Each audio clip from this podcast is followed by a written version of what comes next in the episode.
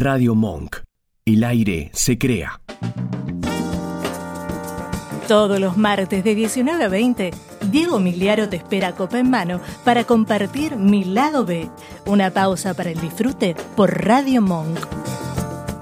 Bienvenido a Mi Lado B, Aldo Graciani. Aldo del Cuervo Graciani.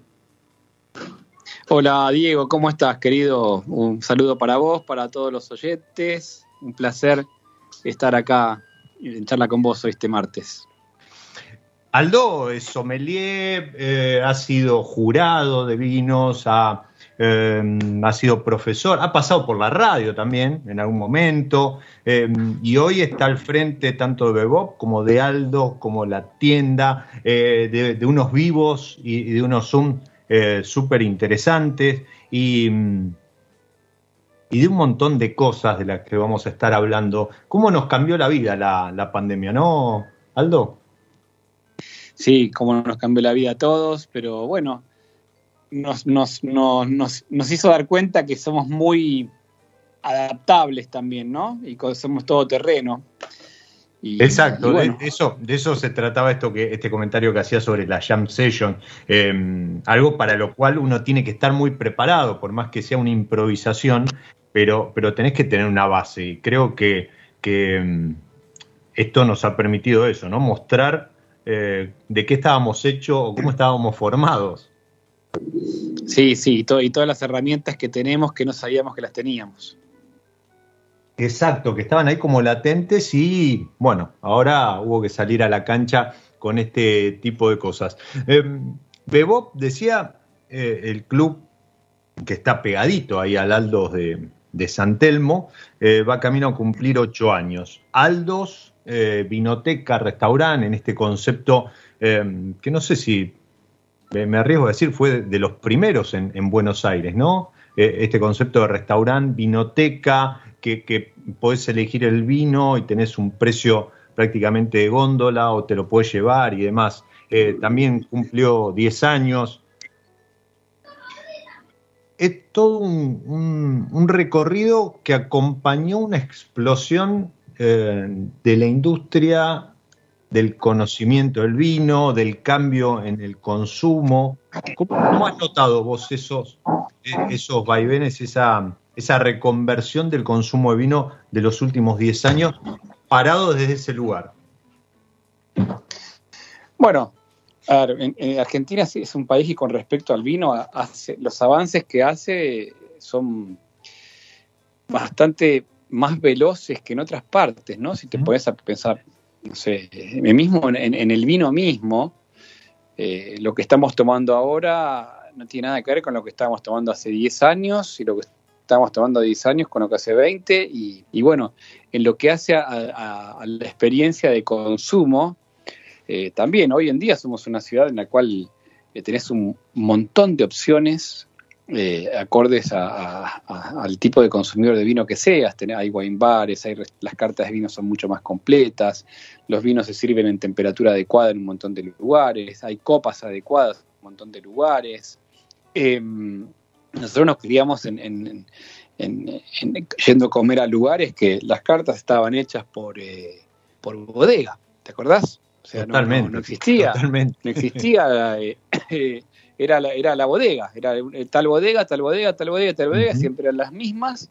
Y hoy por hoy la oferta que tenemos es espectacular y, y, es un poco una, una, bandera nuestra hacia, hacia el mundo, ¿viste? La gente que viene a visitar Argentina, entre otras cosas, la visita por el vino. Y, y además, eh, como que dejaron de ser cartas de vino, ¿no? Hay como una curaduría, eh, porque ya no se trata a lo mejor de tener todas las etiquetas o todas las líneas eh, de una misma bodega, sino que está mucho más pensado en cuanto a una experiencia en conjunción con la gastronomía y, eso que se le quiere brindar al, cliente. Sí, sí, y, también tiene muchísimo... Eh, es muy eh, elástico el tema, ¿viste? Porque es muy cambiante, nada, es, nada es fijo, nada, nada es, siempre igual. Eh, Así que sí, está, está bueno. A mí me gusta mucho lo que, lo, que, lo que está sucediendo con el vino en Argentina, con el consumidor en general, con... Eh, yo, yo, me acuerdo que cuando empezamos con esto, en el, yo trabajé en el Gran Bar Danzón allá por el año 98, así ya más de 20 años. Gran reducto de, de, de formación de, de muchos. Claro, ¿no? eso, ese fue un gran lugar de formación para muchos de nosotros y, y realmente fueron pioneros en... Mm en el tema de, del vino y me acuerdo que la gente nos puteaba porque le, le dábamos el vino fresco. Eh, decía esto, vino está mal. Y hoy en día se enojan si no se los da fresco. Totalmente. O sea, hoy en día el consumidor aprendió, ¿viste? Uh -huh. La copa, ¿viste? Nada. Son pequeños detalles que, que, que, que marcan que, que, hay una gran evolución y, y, la, gente, la gente le encanta saber de vino y está, está muy ávida de aprender. Fíjate que en pandemia hubo, no sé, el, el, el, los, los, los, divos de Instagram han llegado a tener, no sé, 300, 400, 500 personas escuchando hablar de vino. O sea, eh, yo, eh, eh, no sé, los, los, los Zooms que yo he hecho con, con, con enólogos ahora en pandemia o post pandemia, que gente pagando un ticket, con, comprando los vinos y demás, no sé, 50, 60, 80 personas pagando para escuchar hablar de vino. O sea, esto sí, o incluso, no sé, por ejemplo, el de, el de mm, Pedro Parra, hablar de suelos, o sea, incluso eso, ¿no? Claro. Algo tan puntual, sí, tan específico como... 200 no es personas conectadas escuchando hablar de suelos. O sea, eh, esto es eh, algo, algo inaudito. Nada, hace 10 años era, era, no podíamos ni pensar en que lleguen a pasar cosas así. Sin embargo, están pasando y eso hace que, que, que, que, la cosa vaya tan rápido acá, porque hay mucha avidez de, de, hacer las cosas bien y de aprender y de mejorar, tanto desde el lado de los productores como del lado del consumidor. Eso te iba a decir, y esto es algo que acompaña de, del lado de los productores, porque vos decías, eh, las cartas son cambiantes, van rotando y demás, cosa que uno podría decir, uy, pobre las bodegas, porque no tienen asegurado lo que era esa carta en su momento, ¿no? Que vos decías que, que era como le faltaba el logo de la bodega en la, en la tapa. Este, lo tenía, lo tenía bueno, mucho, sí, es verdad, mucho, tenía. mucho sí, en la contratapa estaba la, o estaba en la contratapa o estaba cuando lo abrías en, en, en la tapa de adentro. Cuando y, no en la tapa también. Y vos mencionaste el, el danzón, me acuerdo, eh, la carta de vinos del danzón, que eran dos, eran dos carpetas era, sí, era un trabajo unas cartas. Ahí. Sí. Sí, aparte había un trabajo muy, muy profundo ahí detrás de esas cartas. Cuando ahora es normal hacer el trabajo que hacíamos, pero hace 20 años hacer cartas eh, de vino en base a degustaciones a ciegas, semanales, viste, una, una, carta tan grande de 400, 500, 600 referencias, todo hecho en base a, en catas a ciegas, con, el, con, con los dueños, con el personal de ahí, viste Hoy en día muchos lo hacen y está buenísimo, pero en aquel momento éramos nada, estábamos solitos ahí haciendo unos esto. pocos locos. Unos locos éramos, ahí en el unos primer locos. piso en libertad. Sí, sí, sí, totalmente. ¿Qué, qué, qué extrañas de esa época? La verdad que no soy una persona que extraña, ¿sabes? Mm. Eh, no, no sí tengo los mejores recuerdos de cada una de las épocas. Eh, de, tuve la suerte de trabajar en lugares fantásticos, como bueno, como te dije, cinco años en Danzón, en, en restaurante Casa Cruz cuando fue, estaba en, en, en el tope de tope, eh, en, el Hotel Faena con Alan, que me dio un montón de libertad, que hasta hicimos, hicimos viñedo, hicimos un libro, pero no, no, no, la verdad que no extraño nada, porque estoy súper entretenido con, con, la actualidad también, haciendo muchas cosas, todas cosas que me gustan, entonces no eh, eh, estoy aprovechando también todo el background de aquellas épocas que me dio, ¿no? Todo, eso eh, me dio un poco la formación para, para hoy, hoy, hoy animarme a hacer más cosas. Eso, eso está bueno, es lo que hablábamos hace un ratito, ¿no? De volcar todo lo que uno va incorporando, que, que, muchas veces dice, bueno, ¿y esto para qué me va a servir? Bueno, nada, te queda una pandemia, te, te deja un año encerrado, pero el tipo empezó con la venta online, incluso entregando él pedidos, después vino vino la, brillante idea de armar ese, esa vinoteca, ese almacén al aire libre en la terraza, ahí en Arevalo, eh, y hoy es escenario de, eh, decía, de, estas sesiones, de, estos eventos de, Bebop, que por ejemplo el jueves está un, enorme Luis Salinas que está todo agotado, pero, pero después también está eh, Inés Esteves el viernes a las 6 de la tarde. Qué buen plan para el feriado ese. Em, y claro, vos pensás, tenés Luis Salinas el jueves, tenés Inés Esteves el viernes, creo que el domingo está Mario Fernández. Mario Fernández, que es una abonada a, a Sí. Bueno, claro, todos los que están tocando en la terraza ahora de Aldo, básicamente son, son, son todos nuestros artistas que en Bebop han hecho del club eh, que todos estos años sea reconocido por, por, por la calidad de, la artística. Bueno, hasta que, hasta que Bebop no reabra, eh, van a seguir teniendo lugar en, nuestra terraza, que, encima está buenísimo ver un show al aire libre, 50 personas, íntimo. Eh, ni siquiera el invierno nos frena porque tenemos todo calefaccionado. Entonces, la verdad que es un programón, ¿viste? Escuchar música, lo que la, que la gente extraña tener música en vivo y poder hacerlo así mientras tanto. Yo creo que esto, cuando reabramos Vivo, que seguramente va a ser este año en algún momento, eh, las, sesiones de, la terraza de Aldos van a seguir porque claramente a la gente les le encanta tener una posibilidad de escuchar y ver shows al aire libre. Y aparte es una gran oportunidad también para los artistas, que, también es otro rubro que la viene pasando mal.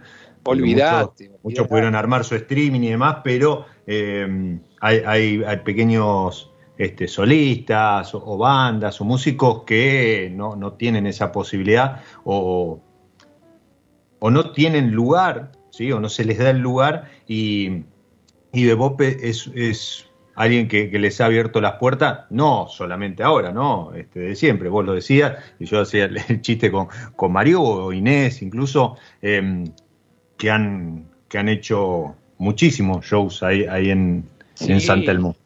Igual de todas maneras, fíjate que el streaming no, no, no caló fuerte. no, no. Eh, de, alguna manera, no hay nada como el vivo, no hay nada como el vivo. Nosotros en, el club, cuando Vivo estaba funcionando a tope, estábamos en más de 500 shows por año. Mm. Entonces, eso, eso, hoy estamos en las terrazas de Palermo, hacemos cuatro por semana, son 16 por mes, estamos en unos 200 por año menos, menos de 200. Pero eh, como, estamos, eh, estamos funcionando a full, son 500, más casi 600 shows por año, es mucho. Y bueno, queremos volver a eso porque también para nosotros es como nuestra pata cultural que es muy importante tenerla para, como parte de, los proyectos en los que estoy involucrado. Hay, em, y eso supongo que, dio pie a que naciera Bebop, pero, pero ¿hay público para lugares como Bebop? Hoy, hoy crees que, así como los wine bar, eh, otro, otro de tus, de, tus ramas, em, ha, sabido encontrar su público y, hoy eh, es algo también que la gente está esperando que vuelvan para, cerrar la noche o para la previa y demás. Em, ¿Hay público en Cava eh, que, que, puede llenar un bebop? ¿Vos, ¿Vos crees que faltan más lugares como bebop? Sí, bueno, eh, primero, los wine por suerte los wine ya volvieron a abrir. Nosotros tenemos abiertos de República Árabe Siria, así que invitamos a todos los Con protocolo. A, probar a probar eh, lo que es la, propuesta de wine que es distinta a la propuesta de los Torán, es más, es más, es más eh, liviana, digamos, en todo sentido. Más relajado, claro. Mucho vino por copa, tapas. Estamos acá en República Árabe Siria y, en Palacio de y Cabello. Pero respondiendo a tu pregunta, de, yo creo que sí, yo creo que Buenos Aires es una ciudad, bueno, nosotros durante 6, 7 años eh, estuvimos trabajando con el club a tope, eh, muchos shows llenos, eh, con turismo, sin turismo, con, mucho público local, porque el, argentino es un gran consumidor cultural. los consumos culturales somos uno de los países con, con más consumo cultural del mundo, si vos te pones a pensar. Buenos Aires es una ciudad que tiene teatros, teatros independientes, teatro eh, todo tipo de cine, eh, museos, eh, clubes de música. es, muy, es muy vasta la oferta acá, porque nosotros somos, somos, tenemos ese ADN de que nos gusta consumir cultura. Así que yo creo que sí, yo creo que hay lugar, yo creo que hay mucho, que hay bastantes lugares de música que ahora, obviamente con el tema de, la cerrada y la pandemia, eh, uno se olvida o, no se acuerda, pero había muchos lugares funcionando y creo que va a volver a ver porque la gente está ávida de ver eh, música en vivo. O sea, yo lo veo con lo que nos pasa en la terraza. Son 50 lugares y se venden enseguida porque, porque la gente quiere a todo a quién no le gusta escuchar un show, tomarte una copita de vino rica, comerte algo, viste, es de los mejores planes que hay, por lo menos para mí. no, no, seguro, seguro. Y aparte dijiste algo que es, muy, muy interesante lo que sucede con esa, uno le dice terraza, pero en realidad es, es ahí como un patio que da a la vereda en, en para los que no en lo Europa conocen. Sería, en Europa sería terraza, pero acá es como un patio. Exacto. Pero si bien da a la calle, es como que, toda esa esquina eh, logra cierto grado de, intimidad, ¿no? Es como si estuvieses puertas adentro. Claro, por un momento te desconectas de la realidad. Puerta, claro, porque de hecho hay una puerta para entrar al patio, digamos. O sea, no está a la casa, no estás en la calle. Entonces sí, está cerrado. No, no, Exacto, no, sí, no, no es que está en la vereda. Claro, claro, no es un show en la vereda, exactamente. Que me encantan también, ¿eh? Hay lugarcitos haciendo shows en las veredas que me resultan que te recontra simpáticos, ¿viste? Que, y eso también se, dio mucho en la pandemia. Hay lugares Exacto, eso te iba a decir. hay muchos, ¿viste? Hay muchos que también han, salvado su, su lugar, su, su, facturación, o al menos han, han podido sobrellevar esto con, las veredas. Eh, eso, y, la gente volvió, volvió a la vereda, volvió a, consumir, porque también estaba esa duda, ¿no? No, que el horario, que la gente sale más tarde. ¿Te acuerdas cuando, cuando empezó lo del horario restringido? Decían, no, pero el argentino no te va a ir a cenar a las 7. Y, la gente igual salió. La gente salió y, y hoy por hoy también la gente se dio cuenta que puede ir a comer a un lugar afuera con 8 o 9 grados y pasarla bien igual. Cosa que no lo hacía porque nosotros eh, somos muy somos muy cómodos los argentinos, pero en el buen sentido, en el buen sentido de que tenemos un clima muy amigable. Nosotros tenemos un clima que nueve meses al año podés comer afuera. Siempre, con, con 15 grados para arriba. Entonces ahora se dieron cuenta que también en invierno con un poquito de, con una estufita por acá, una mantita por allá, un resguardito por acá, viste, nosotros tenemos ahora, no sé, hace dos semanas hubo un viernes, me acuerdo que hizo 8 grados, nosotros teníamos 100 personas comiendo en, el patio, en la, la vereda, atrás, y estaban todos chochos, viste, y eso me parece que nos dimos cuenta que, que, también se puede disfrutar la gastronomía de noche y afuera haciendo frío, como hacen en Europa. En Europa vos vas están los tipos ahí tomando cuba, tomando copas de vino, charlando afuera, ¿viste? Con, y, con un frío mucho más intenso que el nuestro. Sí, y donde además no tenés alternativa, es eso. Exactamente. Acá es como que vos decías, ¿no? Estábamos en, determinada zona de confort porque, porque tenías alternativa y demás. Pero es verdad, la gente se ha volcado a, las veredas, a las terrazas eh, y, a los lugares un poco también para devolverle toda la, alegría que durante años la gastronomía nos ha dado. Y, esto se replica en distintas ciudades del país. Y, otra de las cosas que, trajo esta, esta pandemia eh, fue eso, ¿no? No movernos desde casa y resolver la compra de eh, vino, entre otras cosas, online. Y, ahí también salieron con la tienda online. ¿Cómo, cómo notas eh, esa, eh, eh, es algo que también llegó para quedarse, entiendo. Pero ¿cómo notas el, manejo del consumidor, desde el lado del consumidor, con lo que es la compra de vino online? Mira, eh, nosotros estamos, estuvimos bastantes meses para preparar la tienda online, porque no, es, no es tan fácil, ¿viste? Hacer una, buena tienda, una, buena página, un buen e-commerce. Nos llevó muchísimo tiempo y nos lleva muchísimo tiempo semanalmente.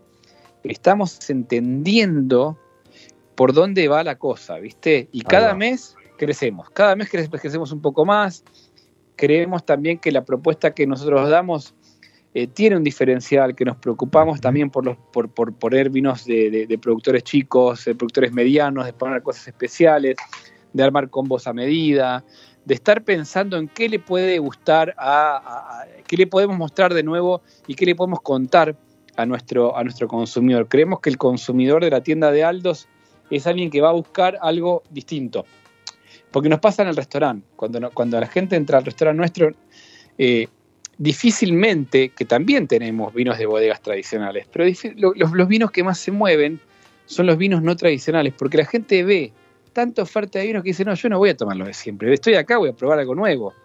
Y la tienda es un poco el reflejo de eso, ¿no? De, estar todo el tiempo pendiente de cosas nuevas con el aval de, que somos nosotros, que estamos hace muchos años en esto, que tenemos cierto reconocimiento y que, no hacemos cosas para mover stock ni por acuerdos comerciales. Nunca vas a ver eh, grandes ofertas de grandes bodegas, digamos, porque realmente queremos ofrecer lo que a nosotros nos gusta y nos emociona. Qué lindo eso. Eh, vender lo, que le gusta a uno, ¿no? O, no lo que le gusta a uno en el sentido de, de, lo pedante, sino en el sentido de decir, yo me identifico con lo, con lo que te estoy vendiendo porque primero me gustó a mí. Entonces, claro, uno ahí vuelca otra cosa, lo, lo vendés desde el sentimiento, no desde lo comercial, como decías. Exactamente, exactamente, obviamente que es, a lo comercial, pero nosotros vendemos cosas que, nos, mm. que, sentimos que, a ver, tenemos un nombre en esto, entonces también eh, queremos que, que, vos estés tranquilo, que lo que nosotros te vendemos eh, lo, probamos y, nos sentimos, nos gustó, nos emocionó de alguna manera, y, incluso, incluso si no nos gustó tanto, pero esa ya es una cuestión de gustos, pero segura, pero, pero sí eh, valoramos la calidad. Tal vez no nos gustó el estilo de algo, pero mm. entendemos que hay un montón de consumidores que puede gustarle este estilo y en ese estilo es de una calidad que nos parece que es la que va, entonces va. ¿Se entiende? se entiende perfectamente. Y como ejemplo, vaya este Kung Fu Malbec, que agradezco a, Dani y te agradezco a vos que me han hecho llegar para acompañar esta charla, que es de lo, de lo más nuevito de Richitelli, que es tan inquieto como vos, ¿no? Este, Matías, está todo el tiempo ahí, no para, recorriendo, exacto, el país, y la verdad que para esta hora está muy bueno. Es un Malbec eh, sin sulfitos agregados, bien ligero, eh, afrutado y la verdad que para esta hora que está entre el mate y la cena, como aperitivo, va, va muy bien Pero para... ojo, fíjate, fíjate que ese vino eh, es un vino, que no es un vinito, es un vino serio ese, es un vino con, con, la verdad, con concentración para mí, viste, con uvas de Gualtallarí, de un buen lugar. No, no, y, estamos hablando, a ver, y estamos hablando de 13.5 de alcohol, digo, sí, sí, sí, no, no. Estamos, Ahí hay, ahí hay una búsqueda de, Matías en, en, ocupar un espacio también. Bueno, él, viene trabajando hace mucho con vinos con baja intervención enológica, ¿viste? Con, vinos orgánicos, provenientes con, con de vinos orgánicos y demás. Y me parece que, que, que viene a completar un poco la paleta de, la oferta de los vinos de Matías Richitelli de una manera espectacular. Él hace un petnat, un naranjo, ahora va a sacar una criolla y este Malbec bajo la marca, la, marca Kung Fu. Pero fíjate que eso también es otro tema hermoso en, Argentina que, está pasando, que, que, hay una gran movida de vinos naturales, orgánicos, biodinámicos, de baja intervención que no desacredita a los otros, porque a mí me encantan las dos cosas, me encanta Totalmente. el sulfito, me encanta el sulfito, está bien hecho, pero... Suma variedad. claro, viene a ampliar la oferta y ampliando la oferta amplias eh, la posibilidad de tener más público también. Entonces, eh, eh, de llegar a otra gente y, y la verdad que está, está buenísimo. Y bueno, hay bares especializados en eso, las cartas están orientadas, algunas están orientando hacia ese lado. Y en la tienda nosotros tenemos como un apartado también ahora de, vinos de, baja intervención, lo llamamos. Bien, me gusta, me gusta que, lo hayan identificado así. Eh, yo no, sé si dije la palabra vinito, si la dije, que no se malinterprete. No, no, no, no, no, no, dijiste. Lo que quiero decir es que es un vino. No, no, pero es verdad lo que decís, ¿eh? porque a veces dan un vinito. Pero eh, en el sentido no, no despectivo de la palabra, sino en el sentido de que es un vino fresco, que fluye, ¿sí? Y que en contraposición a vinos a lo mejor con, con, una estructura un poco más pesada en boca, que son esos que te piden, por favor, servime algo en el plato, tráeme esa entraña o ese plato de guiso porque tengo que acompañarlo, si no, no puedo pasar la segunda copa. Este es un vino que para esta hora, charla de por medio, una copa va llevando a otra. Y, y destaco esto que vos decís, ¿no? Es, eh, Matías es como que tiene muy identificado cada uno de sus, de sus líneas eh, incluso hasta los vinos que hizo con, el padre o, los Hey, ¿sí? Em, eh, hasta el, arte de las etiquetas va variando acompañando los estilos. Totalmente. Y ahí, me subo a la, pregunta que hace Marcelo García de, de, mm, Bodegas y Bodegones de Facebook, que dice, habla de si la juventud todavía es un segmento que el vino no pudo captar. Y creo que Richitelli, Matías, sabe muy bien ir por ese, por esa búsqueda, ir, a captar, diferenciándose a lo mejor de otras líneas que ya tienen en el mercado, afianzadas y demás, creo que lanza este tipo de, vinos en esa búsqueda. ¿Crees que va por ahí la búsqueda de, los millennials, los centennials o el nombre que le quieran poner, pero digamos, de incorporar los jóvenes al consumo eh, moderado siempre de vino a través de, de esto, ¿no? De los de baja intervención o de envases poco tradicionales? Yo creo, ahí tengo, yo creo que sí, yo creo que tengo, tengo, lo voy a dividir en dos la respuesta. Yo creo a que, ver, dale. Que, los, yo creo que sí que los jóvenes están, están consumiendo vino. Eh, creo que cada vez yo escucho más de chicos que se juntan en las casas, si no llega un vino, van a comprar. Lo que pasa es que hay determinado tipo de vinos como estos que estamos hablando, que también eh, valen una plata. Y cuando vos tenés 20 años, 18, 19, 20, 21, 22, 23, ¿no? ¿Viste? Te vas a ir al chino a comprarte un vino de 400, 500 mangos. Y, está buenísimo que suceda eso, porque hay, hoy, en Argentina vos por 400, 500 mangos, tenés, vos podés em, empezar a consumir vinos ricos, bien hechos, prolijos, viste, limpios. Eh, y, un, vino de los que estamos hablando, de baja intervención no es que estás hablando capaz de 1500, 1200, 1000 mangos, 2000 mangos, que ya, viste, hay una tenés que subir un poquito la franja etaria, porque por una cuestión natural, de que, de que a medida que empezaste a trabajar, viste, y, empezás a consumir otro tipo de cosas. Pero, y sí creo que, que, en la franja de los 25, 35, este tipo de cosas está pegando mucho, porque también son, es una generación que se preocupa mucho por todo el tema de la sustentabilidad. Eh, y la generación que viene más se va a preocupar más aún. Entonces, eh, yo hace poquito estuve en Mendoza y estuve, bueno, recorriendo viñedos y demás, y un montón de productores que vos no te imaginabas ni se te cruzaba por la cabeza que iban a trabajar orgánico, están trabajando orgánicos, se están pasando orgánico. O sea, lo normal de acá a 3, 4 años es que las viñas sean orgánicas. Va a ser lo normal, lo natural. Sí, y no como un tema no, va a ser una importante.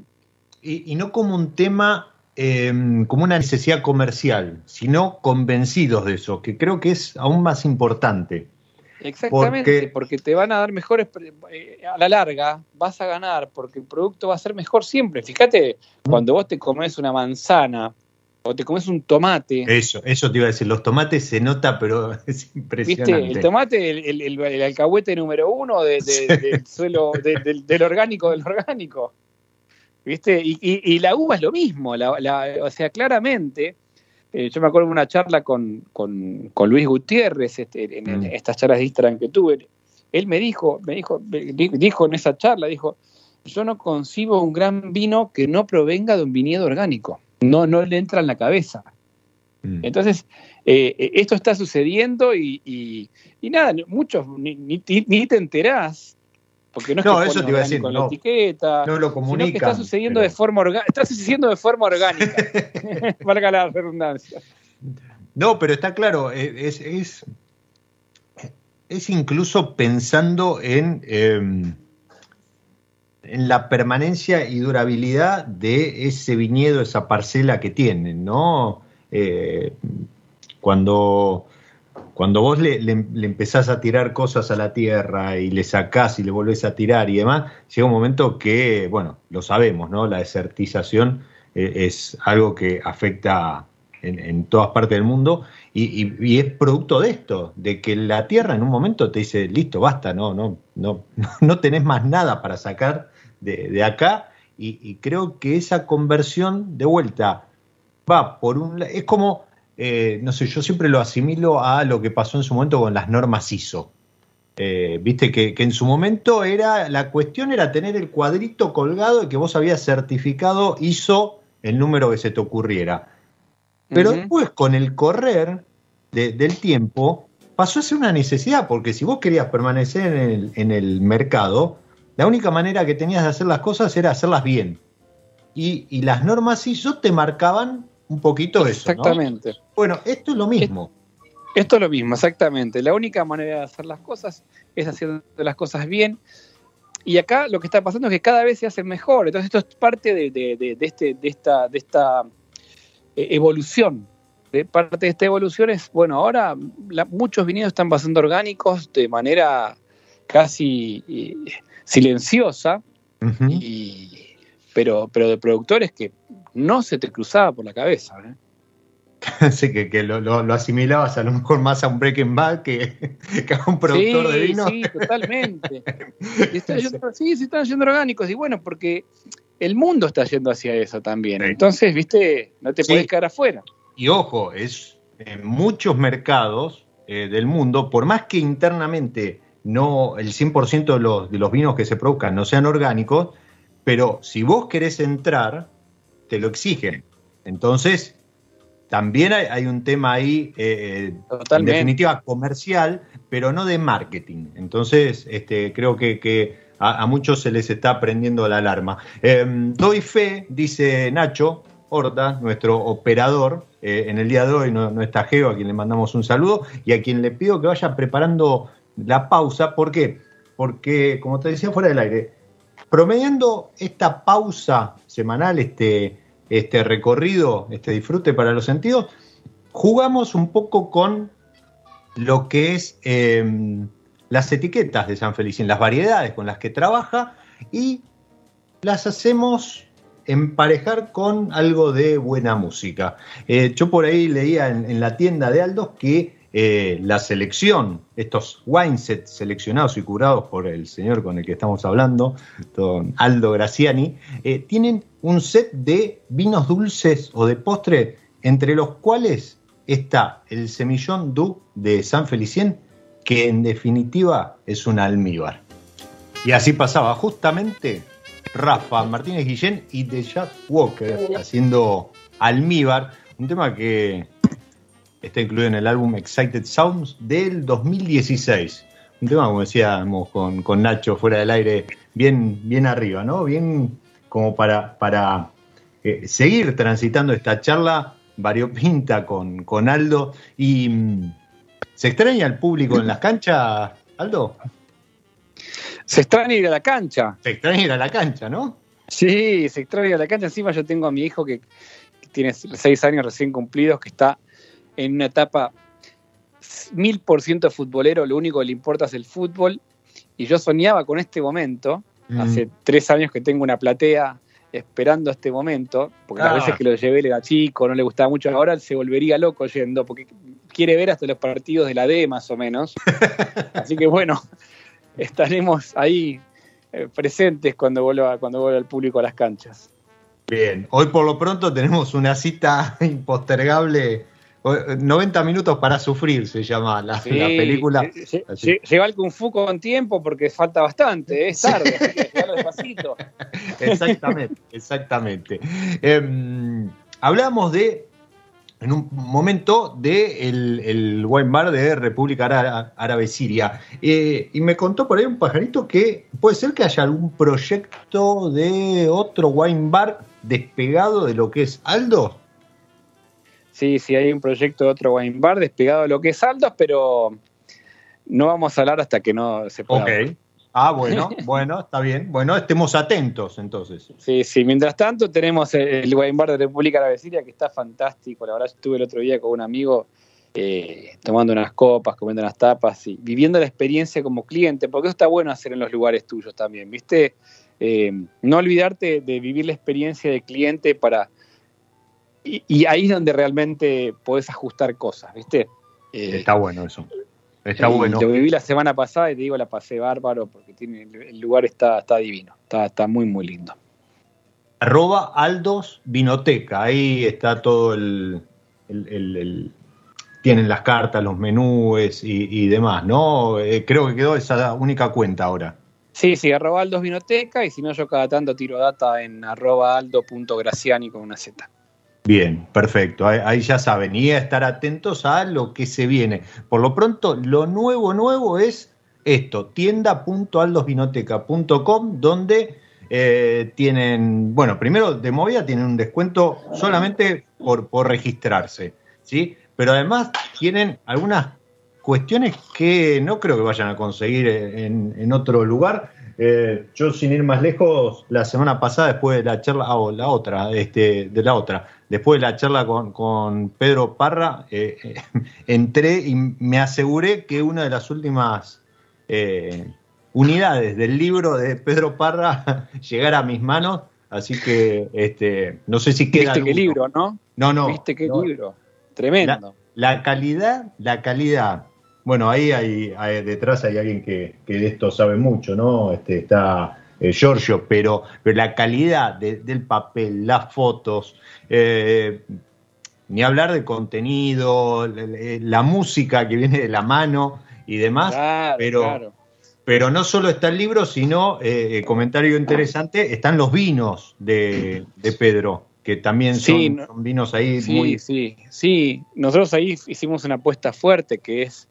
Eh, a, vos, a, vos, te pasa lo mismo, a, todos a todos los amantes del vino, nosotros amamos el vino argentino, tomamos todos los días vino argentino, pero no hay nada más lindo que cada tanto probar cosas de otros lados, ¿no?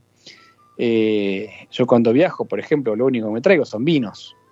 me interesa eso, porque yo soy de defender la, la importación, ¿sí? los, vinos importados.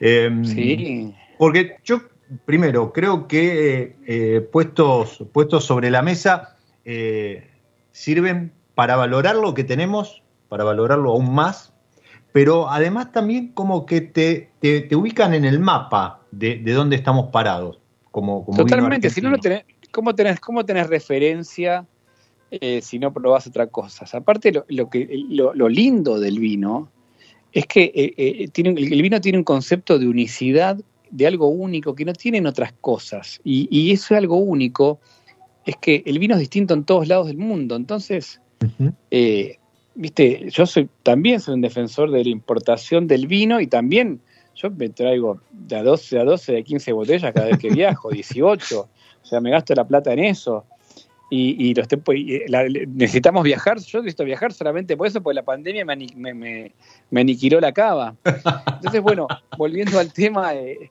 eh, dada, la amistad con Pedro Parra, la relación, ¿viste? Y cuando yo probé los vinos del Plarrac, sentí algo completamente que eh, nuevo para mí. Es como, es como, sentí como si fueran los vinos de la Borgoña de Sudamérica, que un poco lo habló él, ¿viste? Un, sí clima nublado, suelos distintos, y, ¿viste? y los vinos son realmente distintos. Y bueno, eh, tomamos coraje y los importamos y, de a poquito la gente va entendiendo ¿no? que hay otras cosas distintas y ojalá podamos importar dos, tres cositas más y, nunca para hacer volumen, sino para, para, que, para, para, para darle un mimo al wine lover que quiere probar cosas distintas y no, que no, tenga que viajar para hacerlo. Y para nosotros también poder probar cosas distintas. No, no es más que eso el objetivo. Siempre, siempre vamos a estar, el, el, foco va a estar puesto en el vino argentino por, en más del 90%, 95%. Esto todo a través del el garage. Exactamente, todo a través de nuestra distribuidora y a través de nuestra tienda virtual después.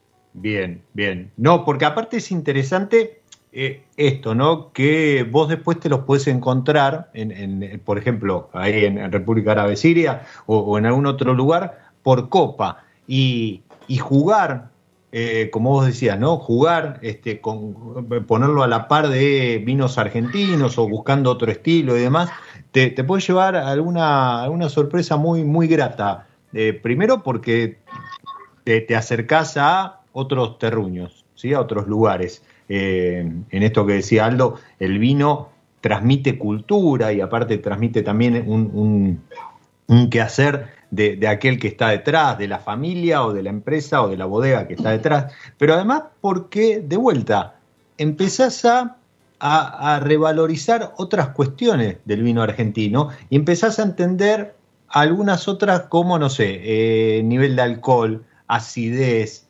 em, trabajos de madera, ¿sí? O, variedades. Entonces, cuando vos te hablan del Malbec de Francia o del Malbec de Chile incluso, vos decís, bueno, no, porque yo ya tomo Malbec en Argentina. Y no, y son otra cosa, pero además son otra cosa distinta de la, la diversidad de Malbecs que hay en Argentina. Totalmente. ¿Son competencia? No, o sea, suman. No, no, no. Aparte, en, el vino, yo creo que es la, última, lo último que dijiste, ¿no? Es todo suma. Todo suma, ¿viste? Nada resta. Entonces, eh, cuanto más probás, más entendés, y cuanto más entendés, más complejizás tu paladar, y cuanto más complejizás tu paladar, más cosas querés probar, y así se va. Todo suma, se va sumando. Es como con el jazz. Exactamente. Cuanto más escuchas, más entendés, entonces una cosa te lleva a la otra, porque es así. Un productor te lleva a otro, otro productor te lleva a una variedad, otro lugar te lleva a otro país, ¿me entendés? Y es así, tuk, tuk, tuk. Sí, sí, sí. cuando te quisiste acordar, estás, estás navegando en un mundo y volvés la vista atrás y, decís, pará, esto tomaba yo hace cuatro años atrás. Sí, pero ¿estaba mal? No, no estaba mal. Era, era otro Aldo, era otro Diego, era otra, eh, incluso era otra industria. Totalmente. Yo siempre cuento, siempre digo, cuento la misma anécdota, que es que mucha gente me dice, no, bueno, yo tomo tal, tomaba tal vino, pero ahora no lo tomo más porque ya no es como antes. Y yo sé que ese vino del que me están hablando está igual que se hace mismo, se hace igual, ¿viste? Pero las personas cambiaron. Yo digo, no, vos, vos no sos el de antes.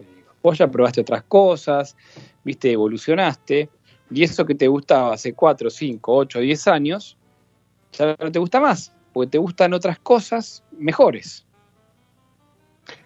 ¿Te, te animas a nombrar, em, sin ningún tipo de compromiso comercial, ni mucho menos, eh, tres, tres, etiquetas o, cinco etiquetas que te hayan sorprendido por algún motivo en, el último tiempo? En, esto, en este año y medio de pandemia, por ejemplo. Sí, bueno, a ver, déjame pensar. Eh, acá no te hablo de etiquetas, te voy a hablar de productores, capaz. Ahí va, dale. Eh, a mí me sorprendió mucho, obviamente con los tintos ya, un poco, no, no fue sorpresa de lo último, pero sí de los blancos de, que está haciendo Seba Zucardi. Bien. Ahí tenés un productor, viste, los blancos que están haciendo en San Pablo, con polígonos, con fósil, con eso con Laura Principiano, creo que ellos están haciendo. El verdejo es increíble. Tremendas. Con los blancos, viste, eh, ahí está pasando algo serio.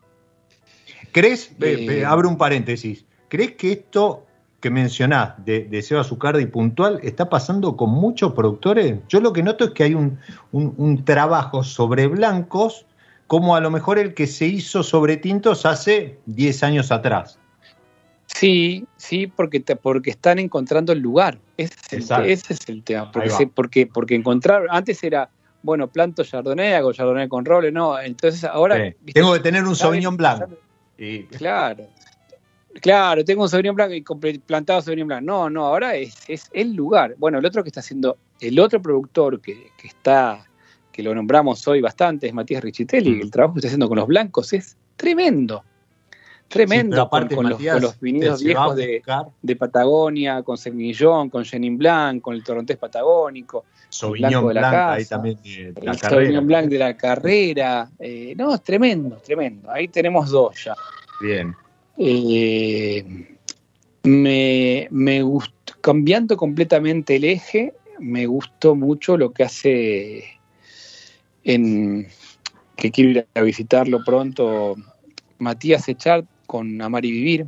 Mm, me parecieron, me parecieron, viste, vinos tremendos de un lugar nuevo, que es San Lucas. Es, Parece unos vinos con una personalidad, un que, hablan de, un, de otro lugar, ¿no? Tremendo. Arcayaco.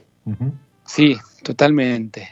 Después, eh, obviamente me voy a quedar afuera con cinco. No, no, no, no, por eso, por eso aclaré, acá no, no, sin ningún compromiso por los que nombrás, ni, ni, con los que quedan afuera acá ya no te hablo de un productor, sino te hablo de un lugar, me sorprendí. Y vuelvo, y vuelvo a los blancos. Mirá, vos como vuelvo, eh, porque yo estoy muy blanquero, eh, estoy muy, muy blanquero. te, entiendo porque me está eh, pasando lo mismo. todo lo que es Chubut, o sea, mm. todos los blancos de Chubut, viste, de los, de los cuatro o cinco productores que hay dando vueltas, Tanto como Sarmiento, ¿no?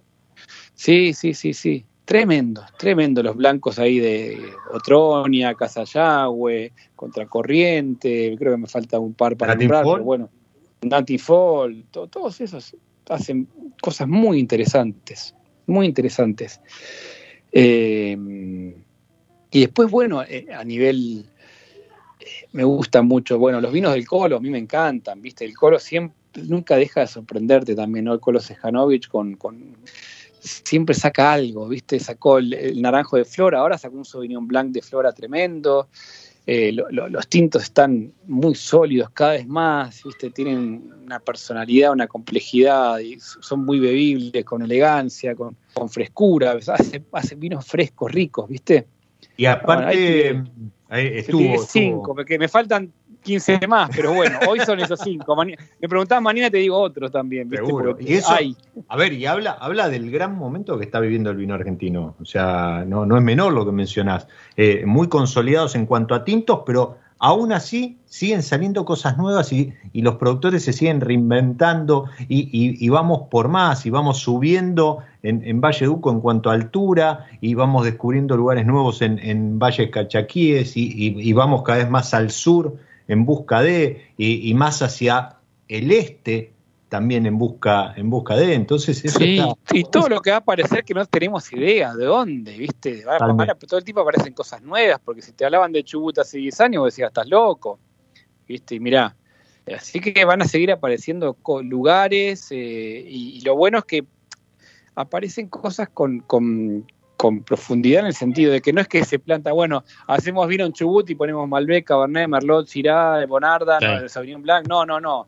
Se hacen las variedades que se tienen que hacer.